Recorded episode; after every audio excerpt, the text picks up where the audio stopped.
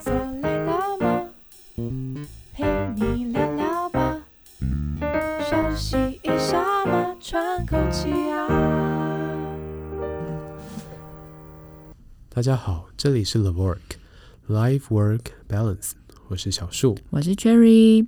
今天呢，要来跟大家聊聊呢，是最近在 Netflix 还蛮夯的一部影集，叫做《艾米丽在巴黎》。在这部剧里面呢，艾米丽这个主角啊，是一个因为因缘际会，从美国的公司到法国公司呢去工作一年。那他过去的时候呢，其实很特别的是啊，他其实不会讲任何的一句法文，然后他也不会。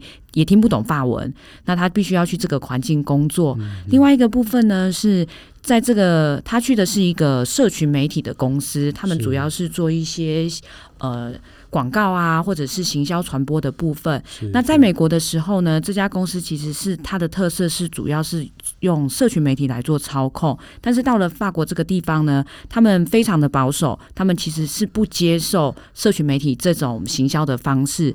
也就是在这个地方，它就有很多的嗯一些包括对人、语言还有文化上的冲击，然后演演变出来的一部剧。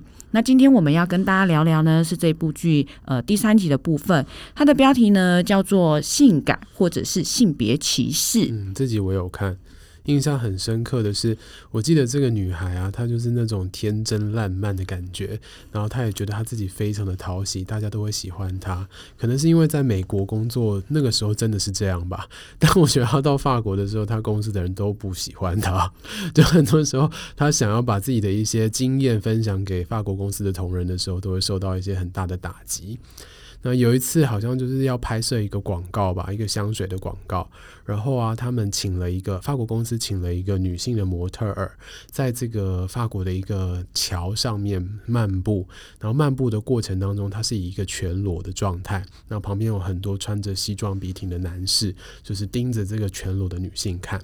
那法国的那个主管呢、他当下就觉得说，这是一个女性的梦想，就他觉得女性就会有这种期待，被所有男人渴望的这种感觉。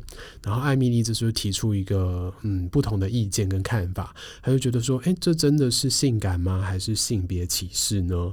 嗯，这集呢，其实我觉得它有几个蛮特别值得讨论的地方是，嗯、呃，第一个性别上本身就不一样，因为那个主管基本上是一个男性的主管，啊、对对对对，他其实就是用一般所谓男性的视角去看他们所谓的性感，嗯，对，就是他觉得说，哎，其实如果是一个。女女性的话，她应该会非常想要，就是被大家用这种目光来注视，代表说，哎、欸，她是很受欢迎的。是是，那艾蜜莉那时候也直接提出，这就是所谓的男性凝视，就是一般的男性啊，在看女生的时候会有这样子的一个想法。那男性凝视这个东西，这个词汇好像出来的时间没有很长。那我不知道 Cherry 对这个词汇的看法是什么？嗯，其实我那时候看到这一集的时候啊，我的想法是，我觉得这种所谓的男性凝视对我来讲就是一种物化，因为他们都是用。呃，所谓生理上的构造去看待女生的这个角色，对，嗯嗯，嗯，也就是说比较偏向那种，呃，他会去看这个女性她的脸蛋漂不漂亮啊？对，就是一般外显我们看得到的，对，的一个视角。对，对，那男性凝视，您刚刚有提到一个叫做物化，那物化这个词对你来讲，把一个性别物化，它的意思是什么？嗯，我觉得他就是很单纯的没有考量到其他，因为。包括各不管是男生还是女生，其实我们都会有所谓的内在想法。嗯、呃，每个人之所以特别，也因为他们都有每个人不一样。就是我们觉得长得很像，就算是双胞胎，其实可能也有不一样的想法，或者是不一样对于人生观的不一样的价值。嗯、但物化就是不管我觉得这是一个什么样的，我就只看到我看得到了，包括外表啊，哦、就是外在形象优先这样子。OK，就像我们买东西一样，我觉得物化这个词好像就把女性。譬喻成一个好像可以被购买、可以被销售的东西。对，所以当我们今天是以一个观者，比如说是社群媒体上面的使用人，或者是一个广告的读者，当我们看到这个女性的时候，也会用她的外观、外在来当做第一印象，来决定我要不要买这个商品，或者我要不要投入我的资金在这一个计划当中。确实，因为在这里面的这个香水的这个广告里面，嗯、我觉得他就是想要塑造一种这种形象，就是你用了这个香水之后，你你就会变成大家喜欢的那个商品。好，比如说就很像就是有包装过的概念。对。哎，那我很好奇，他这个香水要卖的对象是男生还是女生？女生，它是一个女用香水。OK，所以他期待的是，当女性的观众看到这个广告的时候，会产生共鸣。对，会有一种。觉得女生很喜欢自己被所有的男性盯着看，然后让所有的男性渴望着自己的身体。对，他们就会认为说，这就是一个呃女生表达她可能很有成就或者是自信的一种方法。Okay. 是是是，那呃，应该说我。不认为说一定没有这种女生啦，可能真的有这种女生，她觉得说，哎，我今天，呃，非常的以自己的外在自信、自豪，然后也觉得别人喜欢我的外在跟我的身材是一件非常让我开心的事情。但我想问一下，以 Cherry 你的女性视角来说，这样的女生在普遍上面来说，她的比例高吗？嗯，我觉得基本上不管是男生还是女生，其其实外表被大家所喜欢，一定都是大家所期待的。嗯、对，那只是说。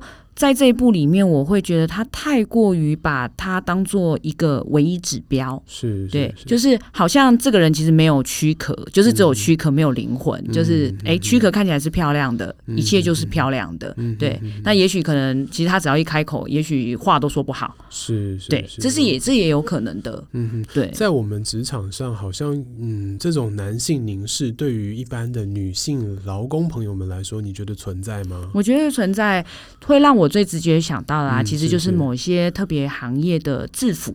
哦，对，嗯，我相信其实，在非常多的企业都有所谓的制服文化。我也觉得制服确实是一个可以塑造非常好的企业形象。对对对对。但是，小叔，你有注意到吗？某些呃行业类别，其实他们都会很自然的觉得。呃，制服像女孩子的部分，就一定要是裙子，对，就是裙子。印象深刻的，像金融业啊、航空业啊，或者是百货公司的柜姐啊，好像他们的制服上面都只有裙子这个选项，没有其他的选择了。嗯，现在其实有比较好一些些了，哦，开始有一些些裤装的出现。嗯、虽然说大致上的比重还是会希望是以女呃短裙或者是套装来来显示，嗯、不过已经开始有出现裤兔。裤装的部分，我觉得这个是比较好的地方，嗯、但是很很直觉的就是穿着裙子其实是不简不好工作的，嗯、不方便嘛。对对，对，所以以前我记得有听过一些大佬们说：“哎呀，穿那个套装啊，就是一个女性她的专业的展现。”那这句话其实她的发言其实也是男性的发言了。对啊，女性的专业好像不需要靠这样子一个套装来呈现嘛。就是为什么专业要？借由比如说他的腿到底露到什么程度，叫做叫做专业。那如果是这么说的话，那为什么男生不穿苏格兰裙也也是一种专业？是是是对对。其实我觉得在专业度上面的表现，像以医师来说啊，像我们穿一个医师袍，那大家就会觉得哇，这个人很专业，那信任度也会大幅度的提升。嗯、那如果我去看诊的时候，我没有穿医师袍的时候，别人就会说，哎，这是哪来的小毛头？呢就觉得好像不太值得信任一样。嗯、像这种服装，它也是一种专业度的展现，但它跟性别好像就没有特别的关系了。嗯，因为它其实比较像是一种仪式感，就是当我们穿上这个衣服之后，嗯、我们会认同我们的这个角色，就是我目前呃可能就是医师这个职业，我现在就是护理师这个职业，嗯、对，所以我才会觉得，如果我制服的出现只是为了呃凸显出比如说企业形象，或者是这个企业想要给人的感觉，嗯、那到底是不是裙装？嗯嗯，为什么叫？永远一成不变，就是一定是要裙装，嗯，所以反而应该是我们去思考这一个企业啊，他在设计制服的时候，他应该要符合这一群工作的人的需求。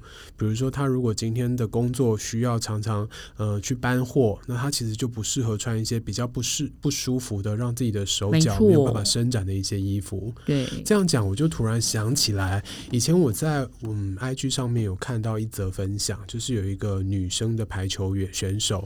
她的分享是说，这个女生的排排球衣啊，还有裤子啊，都是非常非常短的，短到甚至有一点接近到三角裤，屁股蛋都会露出来的那个状态。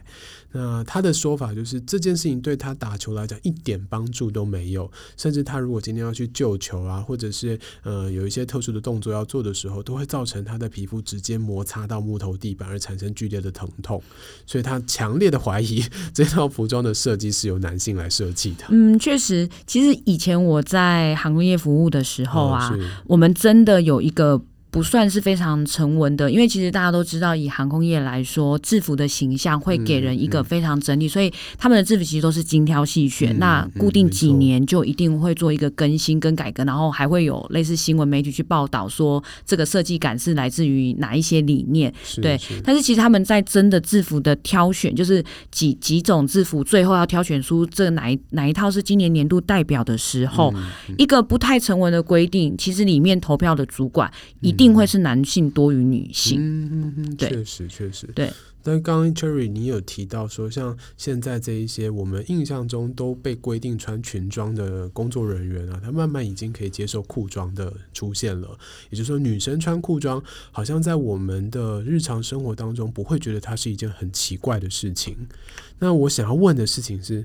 如果是男生呢？男生穿裙子在日常生活当中会不会被看作是一件很奇怪的事？其实我觉得也蛮可爱的啊。对，我印象中有一个，但我现在想不起来，好像有一个餐饮业他们的、嗯、呃 waiter 的制服，男生真的是苏格兰裙的概念。嗯、对，然后你其实看久了，大家也就是习惯。因为回到刚才说的，我认为制服它的本身应该是呈现这个企业的企业文化，嗯、而不是去。根据性别去做一个区分，说，哎，女生就一定要穿裙装，嗯、看起来叫做所谓的端庄，嗯、对，因为他们都很想要塑造一个说这样子就是一种所谓端庄跟专业的形象，对。但是在工作上来说，我认为方便性应该会是最大的考量。嗯，嗯嗯就像小树知道有一些公司啊，其实他们是不可以穿短裤上班，但是呢，可以穿短裙上班。不合理吧？对，就是看起来很像是呃呃，应该说腿部露出来的部位可能是差不多多的，对啊，对，对啊。但是裙子就叫做好看端庄，但是裤子就是随性，嗯、呃，上班不能这样子穿着。对，这些其实都是一些。呃，很蛮值得去讨论的文，应该说既定的概念吧。可能大家对于性别这个刻板的一些印象，嗯嗯。其实我觉得在全世界上面这样看起来啊，台湾对于性别的刻板印象好像已经算是比较进步一点点的地方了。你觉得呢？嗯，我觉得确实，包括像其实现在在呃我们刚才讲的以女性为主的航空业上面呢、啊，女生其实都已经开始被允许是可以穿裤装，哈、嗯，就是不会我们认为一定要是。呃，什么上面也有点漏，下面也有点漏，甚至是开叉，对，对这样子的制服才是所谓的美感。所以，真的，我们已经在企业上面呢、啊，慢慢开始重视这个企业的劳工到底需要哪一种类型的服装，那依照他们的需求来设计，而不是依照原本我们不管是物化男性也好，或物化女性也好，以这样子的一个物化的角度来设计的服装。嗯，那我觉得这是一个进步，但是在男生这边，可能未来还有一些进步的空间吧。嗯，就像我刚刚提的，其实如果你在路上看到一个男生穿裙子，跟看到一个女生穿裤子，这个想法上面，我觉得是会有一些差异的。确实，啊、但是因为随着其实台湾真的是一个蛮开放的社会，嗯、就是在各方面来说，大家的接受度都已经越来越高了。嗯、我觉得相对来说，对每个性别来说，它都是一种尊重。嗯、对，因为。本来就没有人呃希望是被物化的，因为就像回到最原始这部影集在讨论的部分啊，其实我觉得。呃，自信的表现不在于他可能只是呃，他呃身材非常好，然后可以成为呃很多男生的目光。嗯、如果他展现出来的那个自信是来自于他的内在，比如说他觉得他的事业可能很有成就，嗯、或者他觉得他在某个领域上其实是有一定的呃专业度，所以他可以拿出那种专业的形象的话，这也是一种自信。对对对，其实就回到变成是这个人想要他的身上的哪一些特质被看见。的这个问题了。如果他今天对于自己很有自信的是，假设他的成就啊，他的事业啊，那他可能想要被看见的也是这一块的内容。那这时候外在的这些表现反而不是他的重点，他也会不想要被大家用外在来当做一个评断的标准。没错。反过来说，其实如果今天真的是一个模特儿或者是一个演员，他觉得他自己很漂亮，那这个时候他想要展现的就是他的外在美。这时候我们好像也不太能够直接来批评说，诶，他就是一个肤浅的人。对，因为在他。外在美的同时，其实他也是有自信的，对，对，所以他才能对他的外在有，他才能展现出这种让我们看到的那种美。其实有一部分也是来自于他的自信感，而不是只是单纯的呃，比如说他的身材啊，或者是他的腿啊。是是，所以其实我觉得大家最后回到的一个情况就是，我们对于自己的自我实现到底是什么？我对于哪一些东西会让我产生自信？那哪一些东西是希望我能够展现出来给别人看的东西？那当然，大家也不要把自己的眼光变得很狭隘，可以更宽容的去包包容所有人对于自己的一个自信的展现。对，因为我觉得每一个人其实都是平等的，嗯、不管他是什么种族，他是什么性别，甚至是他的想法可能跟一般人不一样，但是那也都是只要他没有做到任何伤害别人的部分，啊、我觉得我们都应该用一个尊重的角度去看待每个人对待自己人生不一样的看法。嗯，回归到职场上面来说，其实我们也觉得在职场上面也应该推动这样的一个精神，而不单纯只是说用你的外在，或者不单纯只是用你的呃事业表现来判断你这个人所有的价值。没错，嗯嗯，OK，所以啊，我会跟我们的听众分享这些故事，其实希望大家也能够把你们身边发生的一些故事跟我们分享。那如果你有关于性别上面的一些问题，或者是一些小的经验，都欢迎你写信到 talk to the rock at gmail dot com 这个信箱。那我们今天的分享就到这里结束喽，拜拜，拜拜。